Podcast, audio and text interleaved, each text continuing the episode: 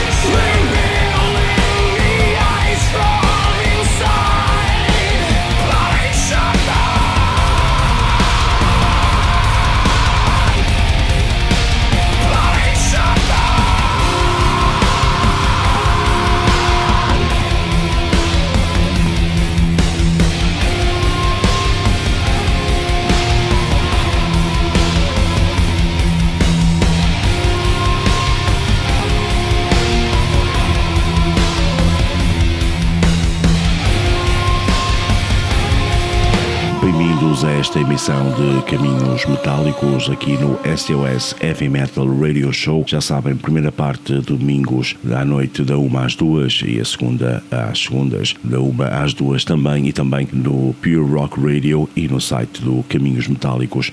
100% nacional esta primeira parte com os Ramp, entrevista com o Rui Duarte, o vocalista desta banda. Nós abrimos com Blind Enchantment, é o último Visions, já no longínquo ano de 2009, e vamos falar com o Rui sobre o futuro, o presente e o passado uh, da banda uh, da Margem Sul. Por isso fiquem com o Rui Duarte na entrevista aqui no Caminhos Metálicos. Uh, como, é que estão a ser como é que foram estão a ser quatro meses para ti, Rui? Em termos pessoais?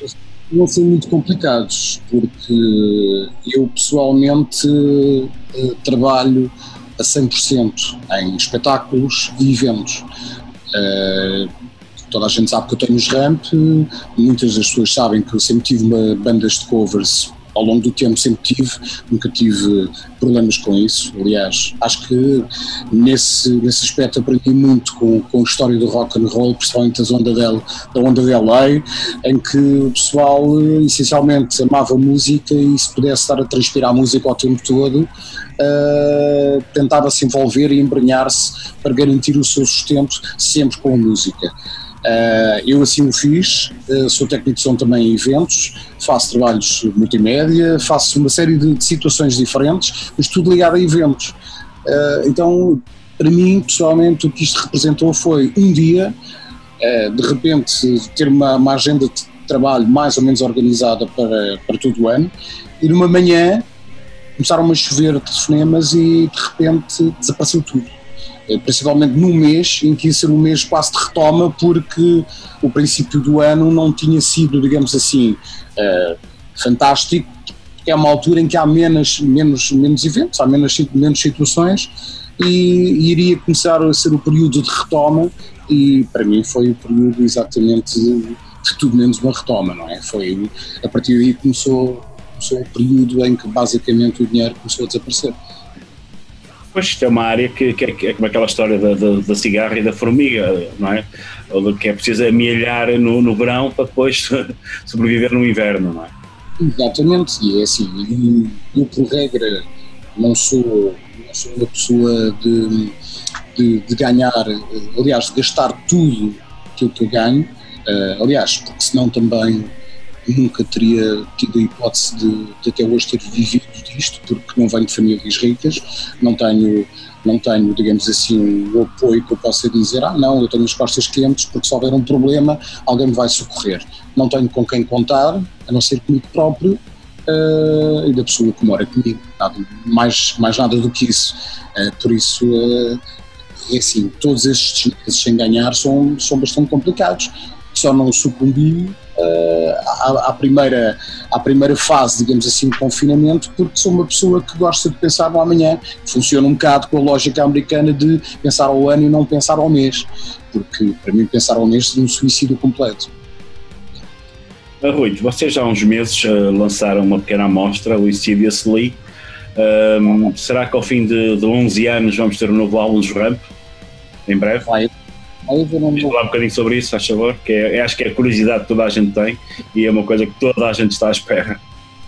Uh, é assim, uh, os, ramp, os ramp são um, um caso curioso de, de sobrevivência, uh, até para nós próprios. Nós, às vezes, principalmente eu e o Ricardo, ficamos a olhar um para o outro, tipo, as coisas que nós já passámos e mesmo quando falo ao telefone com o Tozé, porque nós continuamos a estar em contato uns com os outros, o Sapo é mais online, mas o Tozé é, é old school, agarra no telefone e liga-me liga ou liga para o Ricardo, como é que vocês estão, o que é que se está a passar, o Tozé já ouviu o disco, é, faz maquete, é, temos estado sempre assim em permanente contacto, Uh, mas tem sido uma banda que infelizmente teve sempre percalços no caminho, porque as nossas vidas pessoais nunca tiveram, digamos assim, nos eixos a 100%. Uh, houve sempre ou divórcios, ou tropa, ou mortes de familiares que abalaram bastante a situação económica de alguns elementos e que, que, se viram privados, digamos assim, de alguma liberdade para se poderem dedicar aos RAM. Houve sempre mil e uma situações. Depois houve sempre a falta de uma estrutura editorial constante, uh, management, ou seja, dá uma sensação que podemos considerar os Ramos quase como uma equipa sem clube e sem treinador. É uma coisa complicada às vezes. E, e, com, e com jogadores que ficam doentes pelo meio ou que se lesionam. E isto é sempre muito complicado de gerir. Uh, nós passámos aqui uma, uma fase uh, que tivemos arredados exatamente dos lançamentos, porque devido a problemas pessoais, neste caso meus, do Ricardo e do próprio Paulo, e as coisas complicaram-se muito nesse sentido e tivemos de adiar eh, consecutivamente o trabalho desse, desse novo disco. Depois também tivemos a situação de que, na realidade, o trabalho uh, continuou sempre a ser desenvolvido por, por quem trabalha há mais longa data nos ramp, não por castração, digamos assim, criativa, mas porque para os ramp o trabalho nunca aparece feito. É uma coisa incrível. Uh, são sempre os mesmos a trabalhar. E, e pronto, ok. Eu e o Ricardo arregaçámos as mangas e começámos a trabalhar.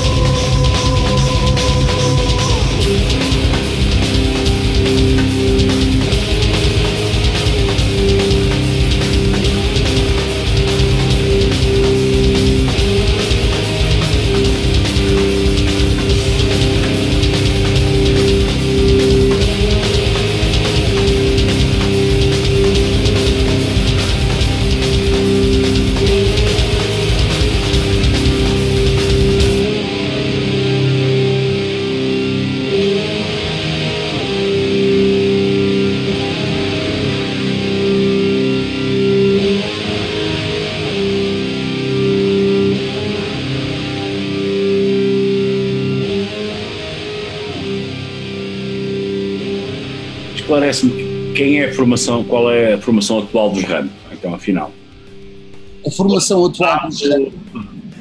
Não, a formação atual dos RAMP uh, são uh, basicamente neste momento eu e o Ricardo. Somos duas pessoas que estamos a levar o projeto um pouco a 100%. Uh, e somos nós que estamos a conduzir. Temos uma, uma equipa, digamos assim, de colaboradores, de, de músicos que trabalham connosco, uh, amigos de longa data, e, e, vamos trabalhando exatamente nessa base da colaboração.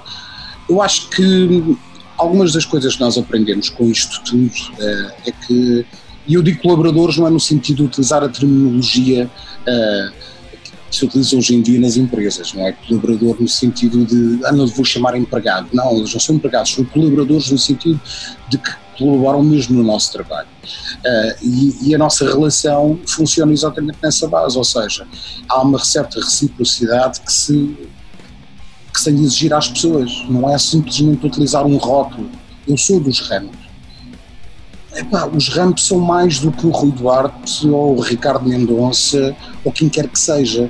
E os Ramps não têm de ser um rótulo para ninguém, não têm de ser um, um passaporte para alguma coisa que depois não se manifesta no resultado prático do trabalho.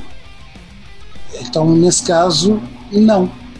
Os ramp são de toda a gente que queira ser dos ramp e que queira trabalhar para os ramp, porque isso é que são os ramp. Os ramp não são uma coisa que, que serve de emblema para pôr uma camisola e dizer, ah, eu sou dos ramp. Não.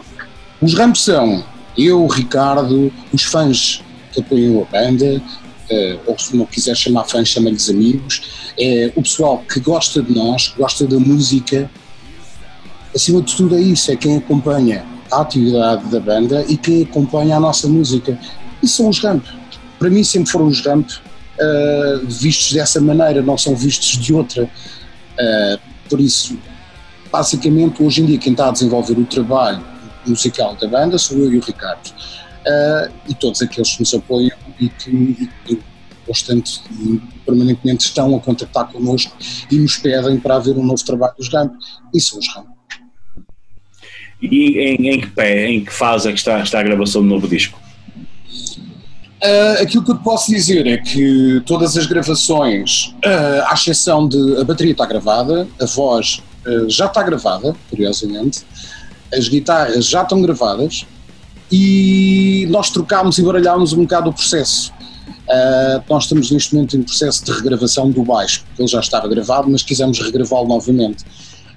por isso, não estamos assim tão longe nós estávamos um bocado a apressar o, o, o processo e, e acabámos por abrandá-lo por causa de toda esta situação do confinamento e esta, e esta pandemia.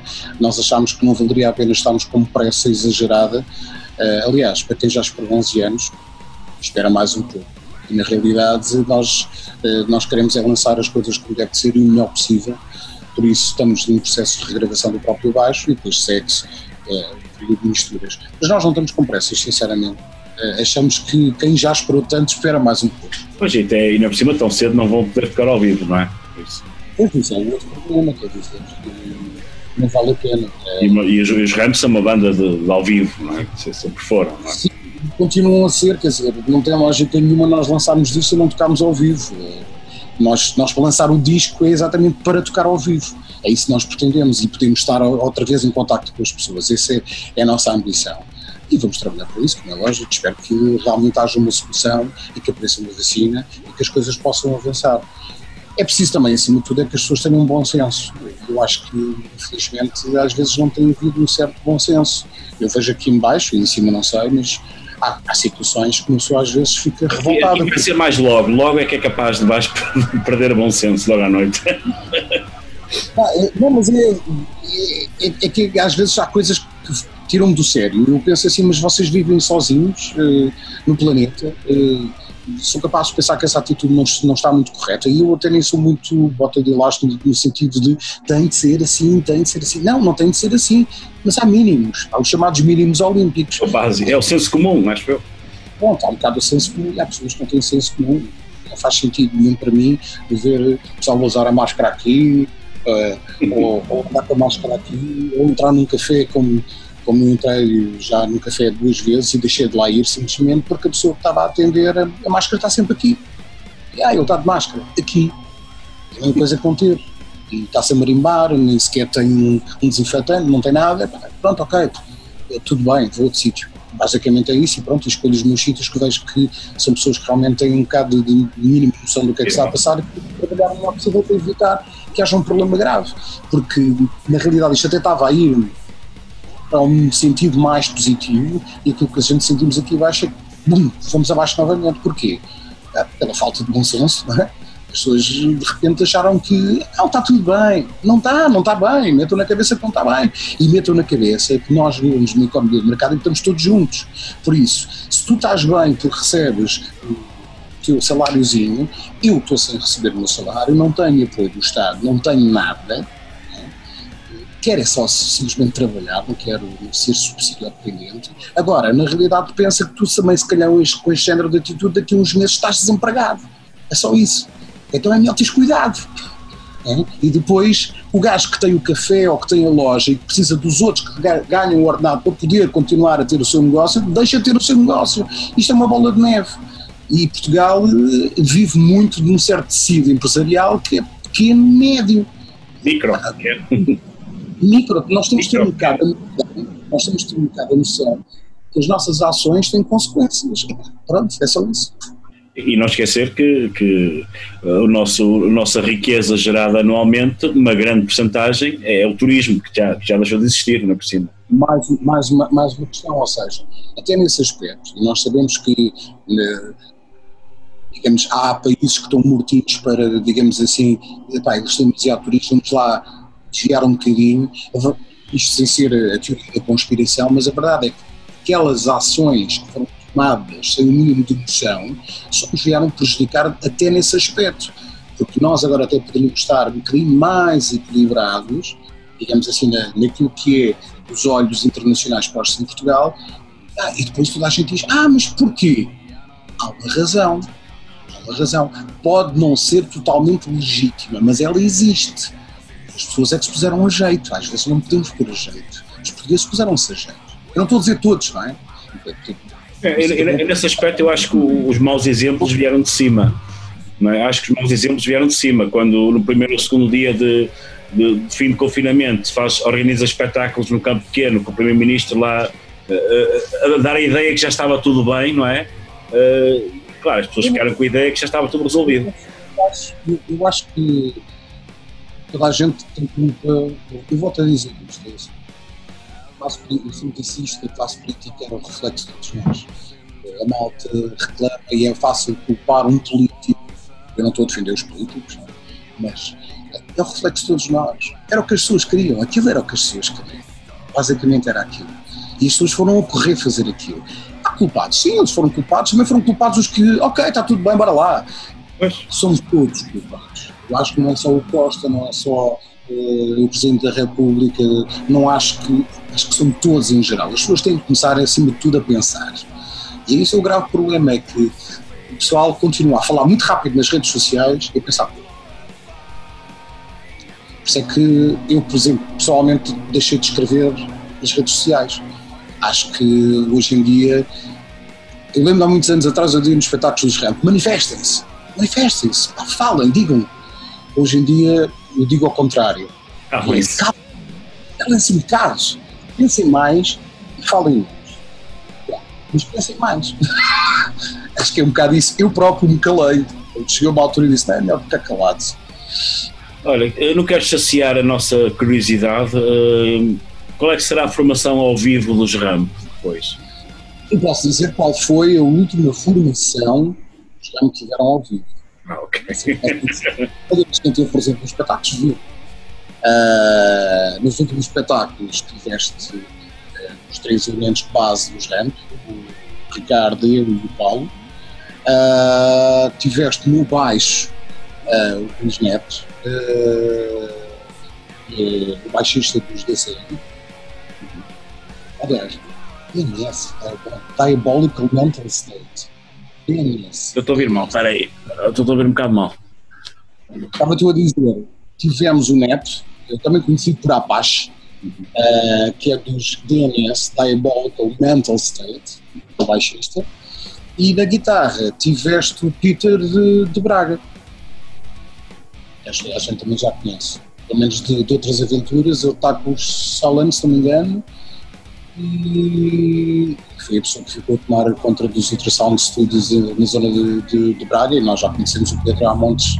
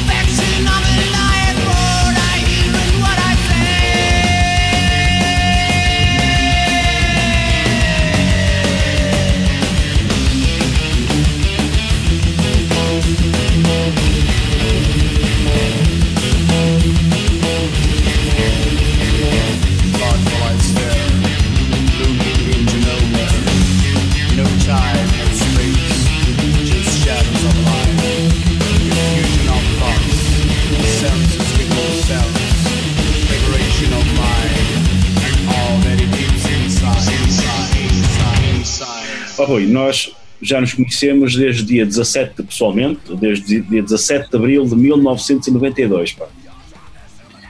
Lembro, lembro perfeitamente, vocês iam tocar com, com os censurados da Lucianois no, no Infante Sacres uh, e encontramos na hora do, depois do vosso almoço ali no restaurante da Rua de Bom Jardim. Eras um puto, eu também era um puto, éramos dois uns putos. Já estamos a falar há 28 anos. Uh, Diz-me lá, destes 28 anos, escolhe uma decisão que tomaste, que se pudesse voltar atrás, tomarias de outra maneira. Em relação às rampas, obviamente. Não. Ah, não sei, sinceramente.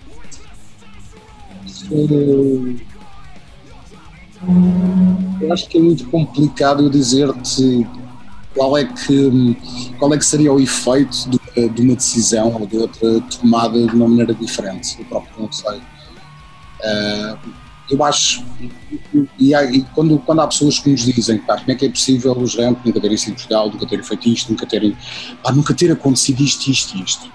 Eu costumo dizer, se calhar não tinha de acontecer, se calhar porque este era o trajeto que os RAM tinham de fazer, isto era aquilo que os RAM tinham de alguma maneira percorrer para deixar a sua marca.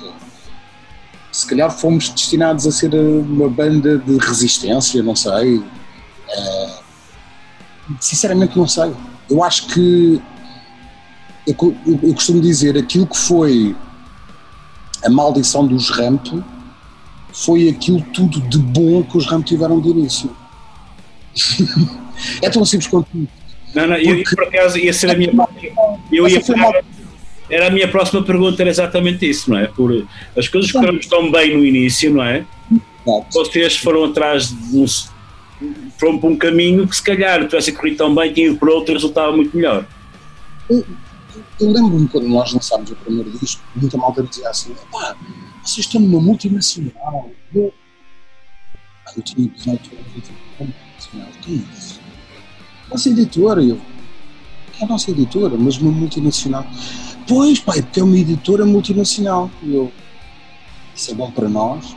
E as pessoas diziam: não, isso é excelente. E eu. Ok passados uns anos é que percebi, não, foi mal para nós. Não foi bom, foi mal. Mal. Eu preferia ter começado no independente.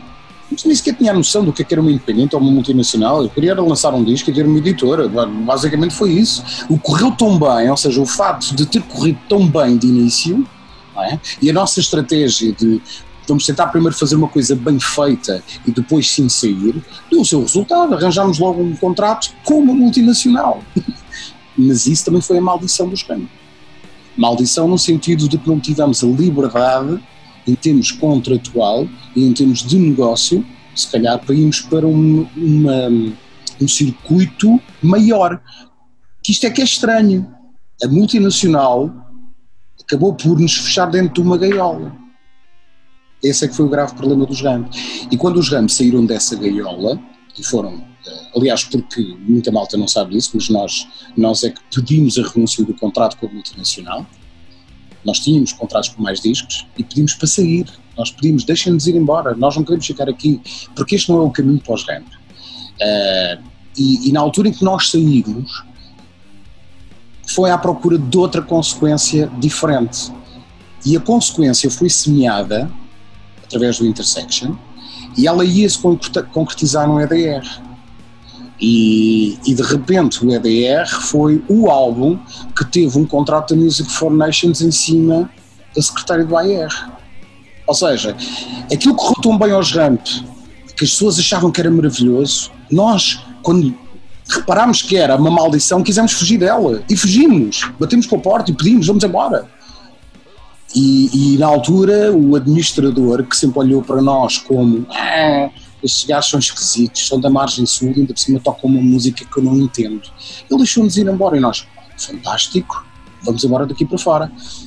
E realmente, quando o trajeto da Independente onde nós estávamos tinha pessoas com valor, tivemos azar, o Henrique Amaro foi-se embora uh, um tempo antes, e quando chegou o contrato da Music for Nations, a pessoa que estava à frente da editora não percebia muito das coisas e acabou por condenar tudo. Para os Ramp, essa situação foi muito complicada. Foi muito complicada. A transição do, do EDR para o Nude foi uma ressaca muito grande de todo esse trabalho, porque nós trabalhámos muito para o EDR, trabalhámos mesmo muito. É, porque, na verdade, os RAM tinham sempre de fazer qualquer coisa que estava a um nível é, de quem estava lá fora, sem estar lá fora. As pessoas sempre exigiram isso aos RAM. Os RAM tinham sempre de fazer isso. E isso era complicado, não era fácil.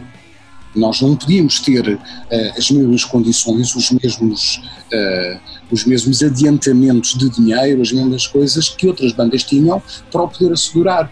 E tínhamos de ser uma banda que já tinha uma, uma personalidade que teria ter essa personalidade vincada e nós nunca abandonámos essa mesma personalidade. Pá, seja criticável ou não, porque há sempre pessoas que gostam e outras que não gostam, mas os Ramp já tinham a sua personalidade e queriam uh, mantê-la intacta. Foi isso que nós fizemos. Agora, o que é que nós poderíamos ter decidido de uma maneira diferente? Olha, eu devolvo-te devolvo a pergunta. O que é que tu poderias ter decidido na tua vida pessoal de uma maneira diferente se os pudesses voltar atrás tinhas feito? Gostavas de heavy metal? Sim, claro. Isso era sempre. A nível, pessoal, a nível pessoal, é óbvio que não vou dizer aqui, mas a nível, a nível, a nível profissional, talvez. Havia decisões que eu se calhar tomava de maneira diferente. Sim, mas não tens assim tantas certezas, tu não sabes o que é que ia acontecer. Pois, é não, não sabes. Uh, isto é a mesma coisa dizer assim, epá, vou deixar o meu emprego para começar um, um trabalho, uh, a minha própria empresa. Ah, pode correr muito bem, pode correr muito mal, tu não sabes. Eu acho que aquilo que eu me arrependo mais foi tudo aquilo que eu não fiz, que acho que ainda devia ter feito mais. Sinceramente, devia ter feito mais. Uh, e no caso dos ramp, eu acho que ainda devíamos, ter sido mais atrevidos e se calhar ainda, apesar de algumas pessoas terem dito, ah, eu lembro que na altura diziam, eles são arrogantes. Eu devia ter sido mais arrogante. Não, devia ter sido mais arrogante no sentido de hum, agarrar ainda mais as coisas às vezes, eh, às vezes sermos demasiado boas pessoas também torna-se mal, joga contra nós. Esse, se calhar, era o lado em que eu dizia: ah, se calhar não devíamos ter sido tão boas pessoas, mas, ao fim deste tempo todo, também penso: pá, essa é a maior riqueza do Israel. Não sei o que é que eu ia mudar, mas sinceramente não sei. Acho que é um bocado difícil dizer isto. Nós ainda estamos vivos, por isso, em vez de estarmos a falar do passado, continua a falar Exatamente. É que eu sei o que é que, em termos do futuro, eu pelo menos não quero fazer com os ramos. O que é que vai acontecer, não sei, mas há coisas que eu não quero fazer com os ramos. Uma dessas coisas que eu e o Ricardo já falámos que não queremos fazer com os ramos é abrir, se calhar, a porta dos ramp para cá aquela praia. As pessoas têm de mostrar que amam os rampos para poder entrar para o seio dos rampos para pertencer à, à, família de corpo inteira, não é? Exatamente, não é só ter o emblema. É, ok. Não, não é só por afinidade assim afastada, neste caso. É completamente Não é só por. Eu deixei-me cá pôr a minha discurso. Eu deixei-me cá pôr os meus projetos que eu embarquei em toda a minha vida, que é para ter uma lista extensa. É uma coisa, por exemplo, que eu acho piada se tu fores ver muitos músicos têm uma lista tão extensa na sua página de Facebook pá, faz-me impressão. Eles viveram 40 vidas. 40 vidas. Eu, eu tenho orgulho de dizer assim, não, pá, bandas originais, tive muito poucas. Não, não tive mesmo poucas. Se calhar porque os projetos onde eu estive, enquanto lá estive, dediquei-me bastante a eles e trabalhei muito para eles. Não preciso ter muitos projetos. Nós, se calhar, também não precisamos ter assim tantos projetos. Mudei quando tinha de mudar, fiz o que tinha de alterar na altura correta, mas não tenho de fazer uma lista infinada para as pessoas dizerem ele é muito bom. Ah, eu sou a pessoa, não sou o maior do mundo, sou um gajo que gosta de música e que no fundo entrou com uma banda porque havia bandas em que havia afinidade de gostos e de malta gostava da mesma coisa, nós gostávamos de ouvir música juntos, gostávamos de falar, passar bons momentos, ir a ver espetáculos essa se calhar é a maior mágoa que eu tenho hoje em dia não, hoje em dia quer dizer, neste momento não vemos espetáculos nenhum, não, mas não ir tão assiduamente a espetáculos quanto eu ia antigamente, antigamente pá, eu acho que não perdia nada e hoje em dia tenho de fazer uma seleção muito grande de espetáculos onde eu posso ir, porque infelizmente não posso ir a todos. Essa se calhar é uma mágoa que eu tenho. Rui, em termos musicais, o que é que podemos esperar do novo, novo disco? Em que linha, que linha é que vocês foram? Uh, normalmente as bandas têm às vezes uh, ou vão pegar no passado ou tentam avançar mesmo, fazem um corte e avançam completamente para o futuro. O que é que, o que, é que podemos esperar em termos musicais? Eu sinceramente, eu sinceramente acho que é da cabeça se se entende. As pessoas que já ouviram o material uh, já deram reações diferentes. Ou seja, houve quem me, quem me dissesse: epá, aquilo regressa às origens. E eu, ok, não tem nada a ver com o fato. Há aquele pessoal que diz: epá, isto é completamente diferente. Ok, fantástico. Pá, há de tudo. Há, há pessoal que. A minha pergunta, se calhar, que eu faço a toda a gente é: olha, mais do que achares que é para a esquerda, para a direita, para cima ou para baixo, eu pergunto é o seguinte: reconheces os ramos? E a resposta é: é, é ramp. Pronto. O resto não sai. O resto acho que cada um depois tem a sua liberdade para fazer a sua própria decisão. Aquilo que eu posso dizer, mais uma vez, é não julguem o disco dos Ramp por ouvirem uma malha. Ouçam o disco todo.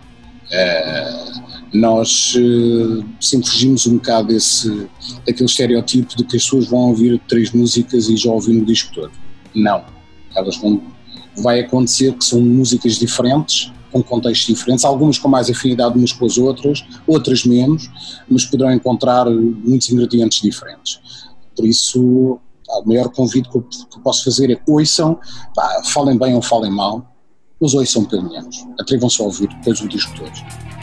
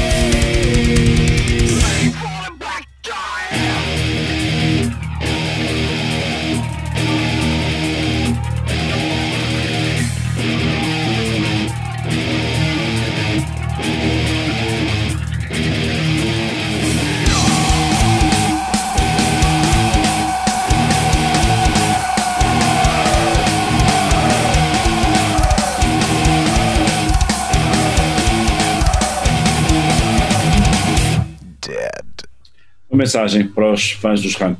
Queres deixar aqui? Uh, pá. Manifestem-se.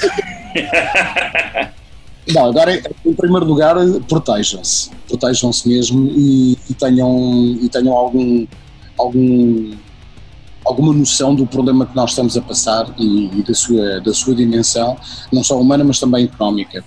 Já estava na cara o que é que iria acontecer, é? que, que toda esta situação iria acarretar a nível económico e que ainda não está no seu auge. O mesmo em termos de saúde pública, por isso, uh, protejam-se e tenham cuidado. Uh, até porque, da parte dos RAMP, o desejo é que tudo isto passe rapidamente para que nós tenhamos a hipótese de nos reencontrarmos e que possamos beber um copo, conversar, que é aquilo que normalmente os RAMP tendem a fazer depois de espetáculos com todas as pessoas com as quais nós gostamos de partilhar a nossa música e ficamos contentes que elas gostem de partilhar a mesma connosco. Por isso, protejam-se. entrevista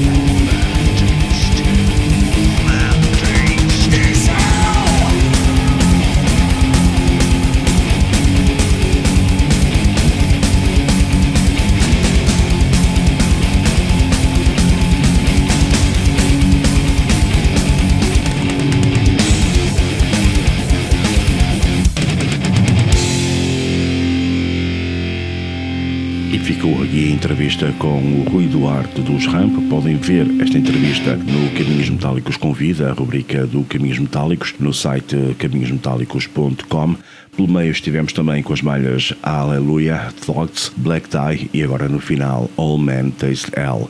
Até ao final da primeira hora teremos os Omitir, o álbum Odd e a malha Flora. Na segunda parte do Caminhos Metálicos, amanhã aqui no SOS, ou já a seguir, para quem estiver a ouvir noutras plataformas, mais uma hora 100% nacional, entrevista ao Rui Vieira dos Comando a propósito do seu álbum Love Songs Number One e teremos também o baú do Dr. Phil com destaque aos Thanatos e ao EP Malegnia, entre outras malhas.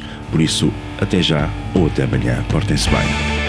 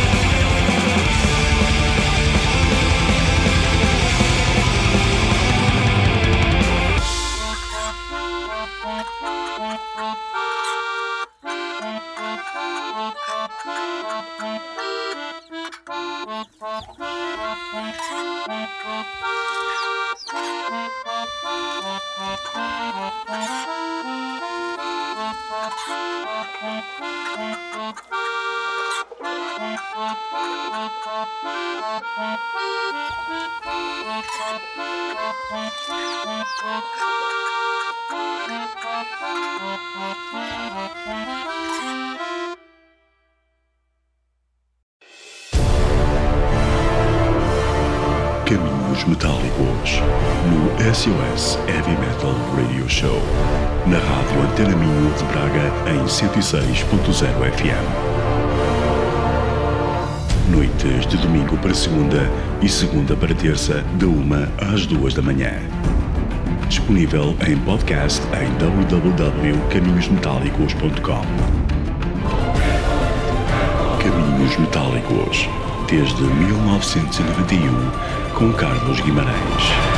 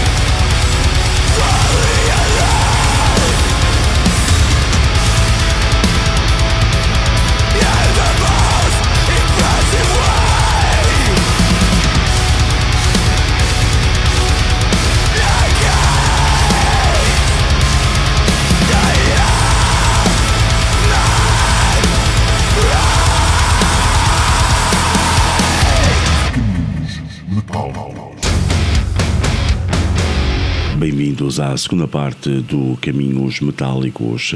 Entramos com os Gairia. O álbum Null é mais uma malha retirada deste fantástico disco que chama-se Conspiranoia. Nesta emissão vai ser novamente 100% nacional, com entrevista ao Rui Vieira dos Commando e mais para o fim teremos malhas dos Toxic Hole, Revolution Within e o destaque ao baú do Dr. Phil com os Thanatos e o EP Melegnia. Para já vamos ficar com o tema Uncharged e depois não queremos um split com Agatocles. É o álbum Love Songs Number 1 dos Commando.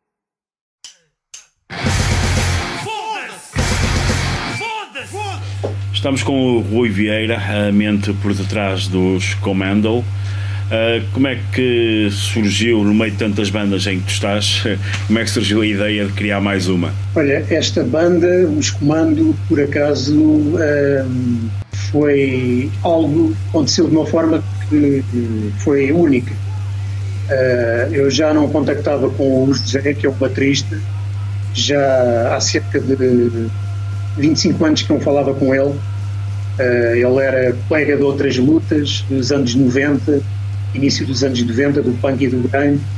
Entretanto, os caminhos seguiram, cada um com o seu, obviamente, e nunca mais nos contactámos, não é musical, nem nada, ele também foi para longe. Uh, e, por acaso, o Facebook, que aqui o Facebook teve o papel principal, uh, descobriu andava, andava com um assunto cantando com ele há muito tempo, que era uma VHS que ele tem, minha, penso eu, que foi a, pessoa, a última pessoa a quem eu entreguei, um concerto que eu organizei há muitos anos atrás, aqui em Arruda. Então, do descobri no Facebook, fui, fui pedir pela, pela VHS, fui perguntar pela VHS. Uh, eh, entretanto, também reparei que ele tinha como foto de topo, uh, ele estava a tocar bateria e eu não sabia, não é? Como eu ando sempre à carta de novos moods e de alguém, principalmente top bateria, daí até começar a falar com ele e confirmar que ele realmente tocava bateria e estava disponível para formar um projeto, foi, foi rápido. Uh, nós não tínhamos nada em mente, encontrámos depois, porque foi um, uma série de casos felizes porque ele estava em Beja, mas vinha três meses para Lisboa. Eu sou aqui da de Lisboa, né? a Ruda fica mais ou menos a 30 km de Lisboa. E, e como ele vinha para cá, nós falámos um dia só, alinhámos mais ou menos o queríamos, vamos fazer um álbum. Não havia nenhum estilo específico, não, não conseguimos definir nada. Ah, mas vamos fazer uma gente, vamos tocar e o que sair E então tivemos três meses no estúdio e criámos estes 16 temas e não tínhamos, não levávamos nenhuma ideia, este álbum nunca imaginámos que saísse assim, foi, isto foi tudo um acaso, uma série de acasos felizes, por sinal. A que altura foi gravado o álbum? Nós uh, começámos a gravar o álbum um, em 2017 ainda, se não me engano. Ui. 2017 ou início de 2018. Eu agora não tenho. Não tenho. Foi mais tarde. Olha, o álbum levou cerca de 3 anos entre o início da composição e, e o produto final foram cerca de 3 anos. Isto porquê? Portanto, nós tivemos cerca de 3 meses a compor os temas, compusemos os, as 16 faixas que fazem parte do, do disco, foi tudo o que compusemos ficou gravado depois gravámos com o Paulo Vieira, começámos a gravar no Groove Studio. Entretanto, uh, depois de, de, de, gravarmos as primeiras coisas, fizemos ensaios para a voz, íamos para estúdio só mesmo para uh, cantar, porque nós fizemos a parte instrumental e a parte vocal foi a posteriori. Foi nós não conseguimos arranjar elementos. Nós queríamos arranjar elementos inicialmente, depois não conseguimos olha, vamos fazer os dois e vamos fazer tudo os dois. E assim foi. Entretanto, pelo meio, nós começamos a gravar, eu penso que talvez ou no fim de 2017 ou no início de 2018. Foi. Foi. Uh, sim. Aqui a lembrar porque entretanto, pelo meio, colocaram-se uns problemas de saúde complicados e outros problemas pessoais que nos atingiram a ambos. E, epá, e foi um bocadinho para-arranca, para-arranca, principalmente a parte da saúde e, e fomos gravando a pouco e pouco conforme podíamos. E isso arrastou-se um bocado no tempo, nós estávamos sempre a trabalhar, mas ir ao estúdio, pronto, a pessoa não, não, não, não podia, não é? Fisicamente não estava, não estava hum, saudável. E então demorou bastante tempo por causa disso. Depois de estar tudo gravado, quando foi a parte da mistura, aí já foi um bocadinho mais rápido, porque já não tínhamos que ir aos sítios, tudo via internet e então aí depois foi mais rápido, mas a parte de gravação foi um bocado penosa. Pelo menos ali a parte, ali a meio, mais ou menos, complicou-se um bocado. Agora, lançámos o álbum em altura Covid. Lançámos o, o álbum de comando uh, nesta altura. A Firecam chegou a equacionar se, se não lançávamos mais tarde, mas depois chegámos a um acordo que epá, vamos lançar agora porque não vale a pena também estar a, a adiar mais tempo. O produto está feito. É claro que, pronto, estes tempos são complicados em termos de poder de compra, mas acabamos por lançar e vamos lembrar sempre que lançámos o álbum em altura de Covid. E esta ideia de, de, de, da veia humorística, digamos, que os Comando têm, já estava presente logo desde o início ou foi uma coisa que surgiu? Olha, foi uma coisa que surgiu, como eu referi há pouco. Uh, eu, quando me juntei com o Zé, quando começámos a tocar em estúdio, porque uh, ele tocou em bandas, eu também, mas pronto, havia uma amizade, íamos para alguns concertos, mas não havia um conhecimento enquanto músicos, até porque foi há muitos anos, foi há, há 30 anos atrás, mais ou menos. Era ali inícios dos anos 90. Uh, ah, e quando nos reunimos, uh, foi, foi, como eu referi, foi, epá, vamos ver o que sai. Obviamente tem que ser pesado, e só que o ambiente que se gerou entre nós, a cumplicidade foi, foi um ambiente tão, tão engraçado, tão, tão descontraído, como eu referi também que este álbum é diferente em muita coisa do que eu fiz até hoje, e já fiz algumas, que aquilo acabou naturalmente por ir um bocado para a brincadeira, entre aspas, lá. Só que nós depois também uh, falámos, é pá, vamos, já estamos a ver mais ou menos o, o, está a levar, porque a gente uh, estava sempre a mandar ideias para cima da mesa completamente estapafúrdias, entre aspas. Só que uma coisa, colocámos uma coisa também em cima da mesa, que é ok, nós vamos aqui brincar um bocado com isto, já vimos que é para aí que estamos a ir, mas vamos fazê-lo e quando gravarmos vamos fazer uma coisa como deve ser. Então tínhamos sempre um bocadinho, uh, uh, como é que eu ia dizer, ia pairar uh, o álbum Como Restos por exemplo, o álbum Mamonas Assassinos. São duas coisas com que nos identificamos, se calhar de repente pode parecer estranho, mas foram duas coisas que nós tivemos sempre presentes. Não, basta ouvir o Vossa Velha, Suruba e Ipanema, não é? Isso foi claramente uma tentativa de resgatar Mamonas.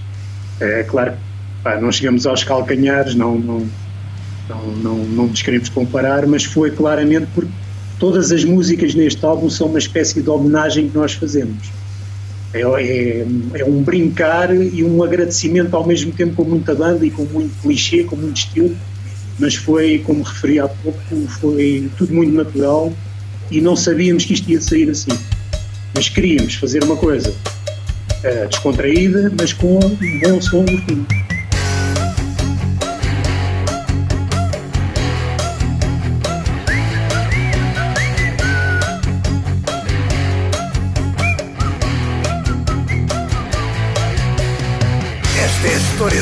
Latino que um dia viajou até ao Rio.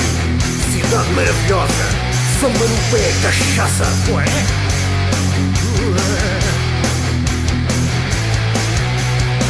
À noite rolou um clima e quando deu por isso estava num quarto de hotel com um travesti. O macho latino não queria acreditar. Sorte marreca, vai ficar com um novo!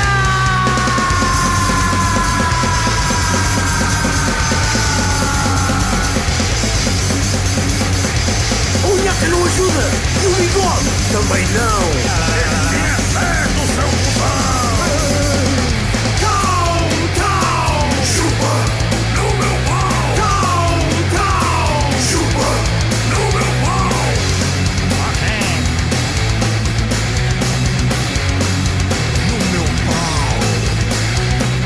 para animar a festa, a Gisela chamou a Cleide, ou seja, o Ronaldo chamou o Vanderlei mas com mamas.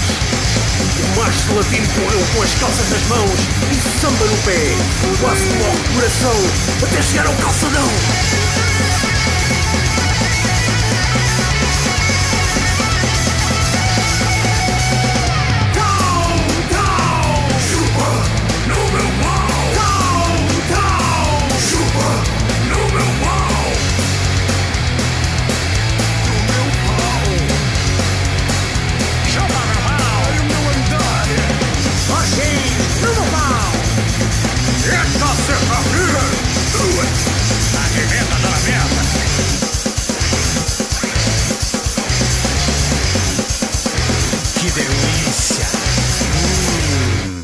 Gente, que coisa retada esporreta, né? Sim, isto, isto, é, é, isto é. O que me chamou a atenção também foi neste álbum exatamente que era a qualidade de, de interpretação, não é? De, de, tocar os instrumentos, que era a qualidade sonora. Normalmente este tipo de projetos uh, deixa um bocadinho a desejar nessa parte, não é? Um, vocês, uh, este projeto, penso eu que não foi uh, preparado para ser, para ser tocado ao vivo, ou foi? Um inicialmente, e nós até hoje ainda não descartamos essa hipótese, mas uh, o projeto é tão especial. Uh, uh, pronto, as coisas estão, estão gravadas de uma forma tão. as camadas, os efeitos, os samples, tudo isso que não sei se isso acontecerá e eu tenho sempre aquele receio se não for para reproduzir daquela forma, com aquela emoção, mais vale não, não estragar.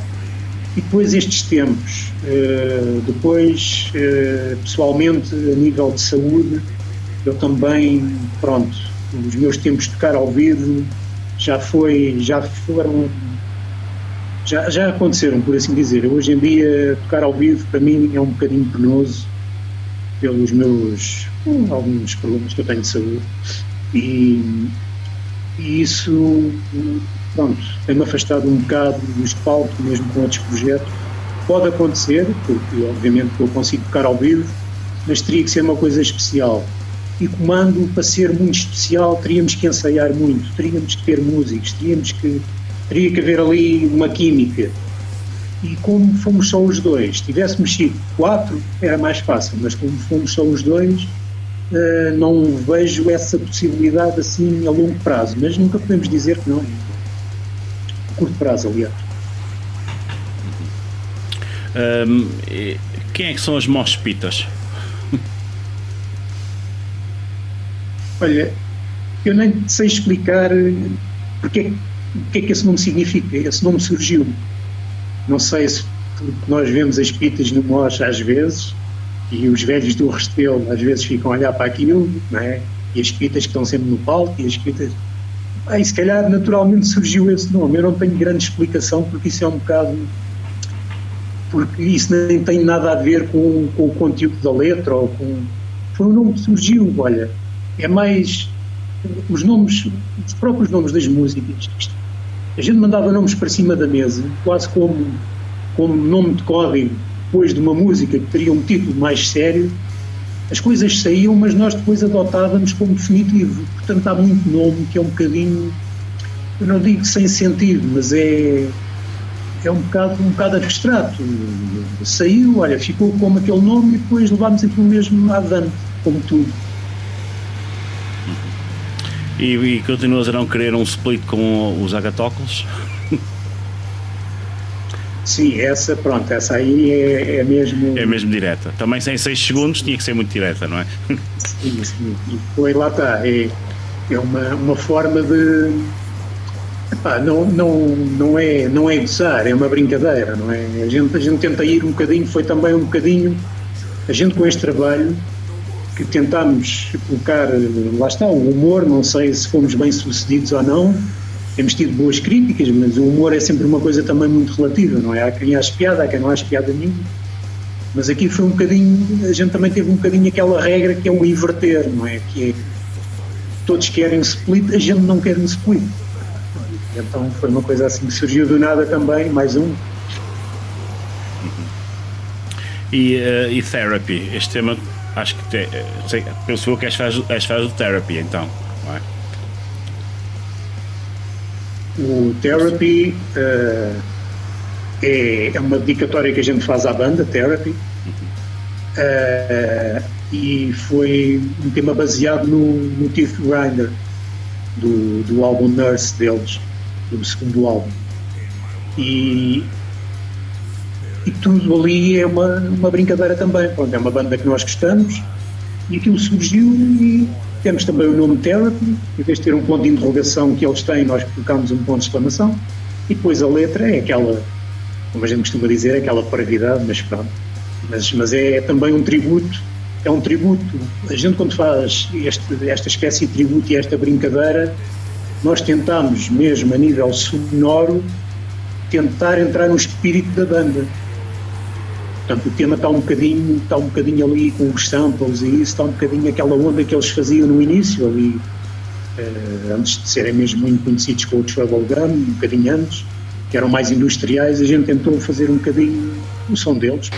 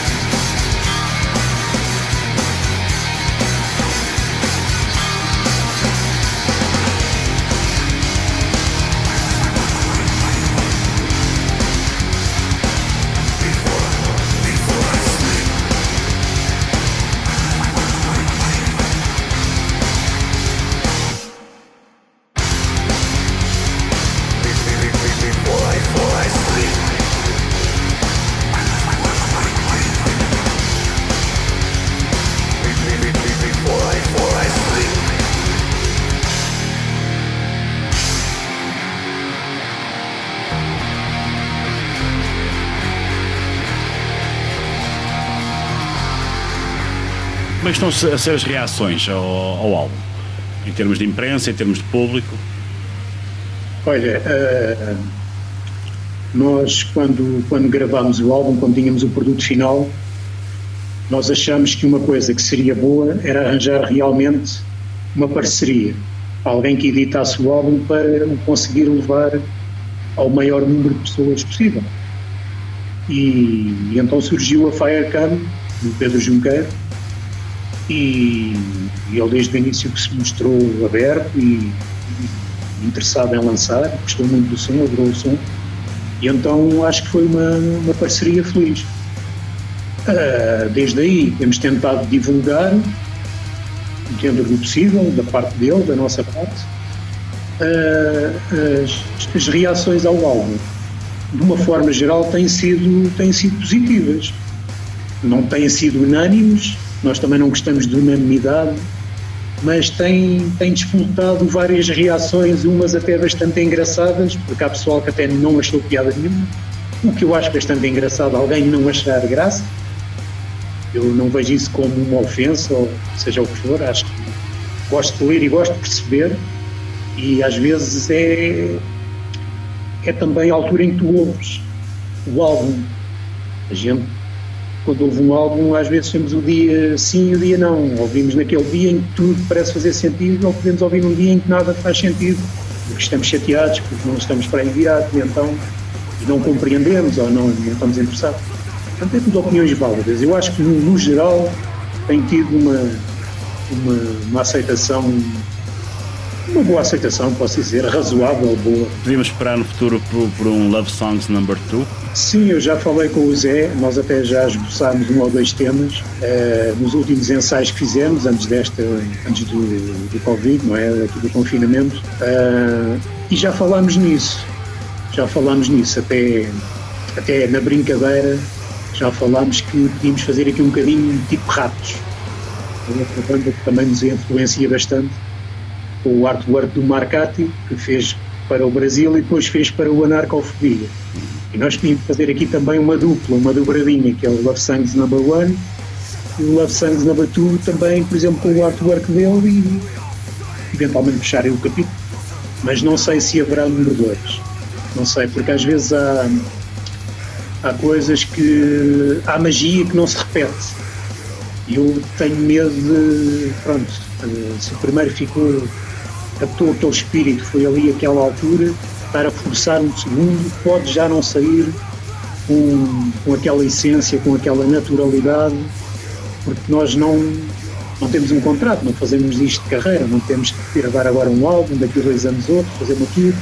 Portanto, queremos se calhar fazer mais como uma, uma peça de arte de, de quase de colecionador e, e partir para outra até porque eu e o Zé temos outros projetos já, né? temos também Uncharted, temos aí já outras coisas também em mente, porque encontrei aqui uma pessoa com quem a, a criatividade é uma coisa que brota pá, sem fim, pronto, nós, nós temos vontade de fazer 50 projetos, que é uma coisa, não é fácil arranjar às vezes duas pessoas assim sintonizadas desta forma, mas poderá haver, poderá não haver.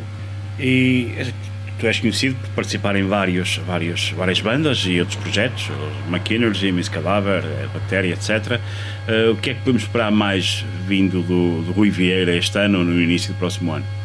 Portanto, uh, pouco tempo depois de lançarmos o, o álbum comando, uh, na altura também fizemos um, um side project chamado Uncharged, título da banda deste projeto é o título do tema, do terceiro tema do álbum de comando, Uncharted. Então gostamos do nome porque uh, toda a gente faz, faz tributos ao Beat Charts com o Diz, não é? Com, começando a banda com o Diz e nós fizemos ao contrário, fizemos com, com o Charts, com a parte final, porque isto também é um bocadinho muito de beat uh, não é? Punk, crossover, tem um pouco de tudo, mas é um projeto muito descomprometido, um bocado de grime também, um bocado daquela aquela onda de, de Napalm, de From Enslavement to Obliteration. Uhum. Então gravamos este álbum numa tarde, take direto, e chama-se APAB, ou Politicians Are Bastards, e vai ver agora brevemente a edição física, já o disponibilizamos uh, oficialmente no, YouTube. E foi, foi uma coisa muito natural também, pronto, começámos ali a, a tocar e só os dois, quisemos fazer aqui foi mesmo só os dois, só guitarra e bateria e voz, pronto, e, e barulho, basicamente o que eu faço é barrar. E então esta é a última, última aventura. Temos aí mais mais uh, mais uma coisinha aí também já a ser cozinhada. Ah, eu pessoalmente depois tenho também o meu alter ego, que é Miss Cadáver. Uhum. Tenho aí o próximo álbum também em vista. Será que já tem título, que eu já anunciei, que será o Made in Portugal talvez saia lá para 22 ou 23, porque é uma coisa também para ir com muita calma. E, e Synergy, um projeto que eu partilho com o Helder e o Nuno, também poderá haver qualquer coisa, nós já falamos, lançamos um EP em 2018, mas uh, estaria na altura se calhar aí do novo álbum, mas estes tempos também são muito estranhos, também não há muito tempo, as pessoas também têm a sua vida particular, é? profissional, e bactéria também está, está assim, digamos, em, em hiato, mas pode de um momento para o outro surgir também qualquer coisa. Mas, mas, há aí, mas há aí estamos a trabalhar, há aí coisas a serem feitas e gravadas. A seu tempo serão anunciadas. Uma mensagem final que queiras dar aos ouvintes do, do Caminhos Metálicos? Uh, obrigado pela oportunidade por eh, poder dar a conhecer o meu trabalho uma, uma vasta legião de ouvintes do teu programa, é? do teu mítico programa Caminhos Metálicos e continuem a apoiar agora não é ir aos concertos mas se puderem apoiar as bandas comprando os seus álbuns, divulgando é, isso é uma grande ajuda às bandas.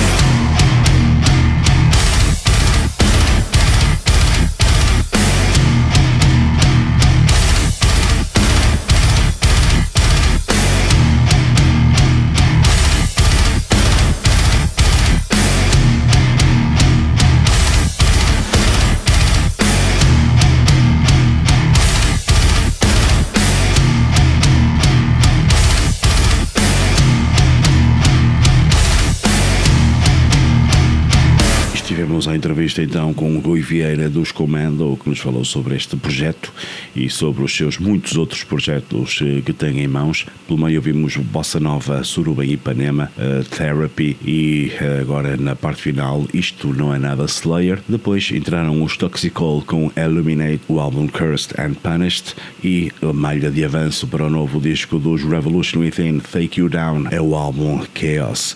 Até ao final vamos chegar com o destaque ao baú do Dr. Phil, de Phil Pérez. Já podem acompanhar esta rubrica no site do Caminhos Metálicos. E o destaque desta semana é para os Thanatos, o EP Malegnia de 1995. E vamos até ao final desta emissão ouvir Love and Death e o Raven. Portem-se bem e até para a semana.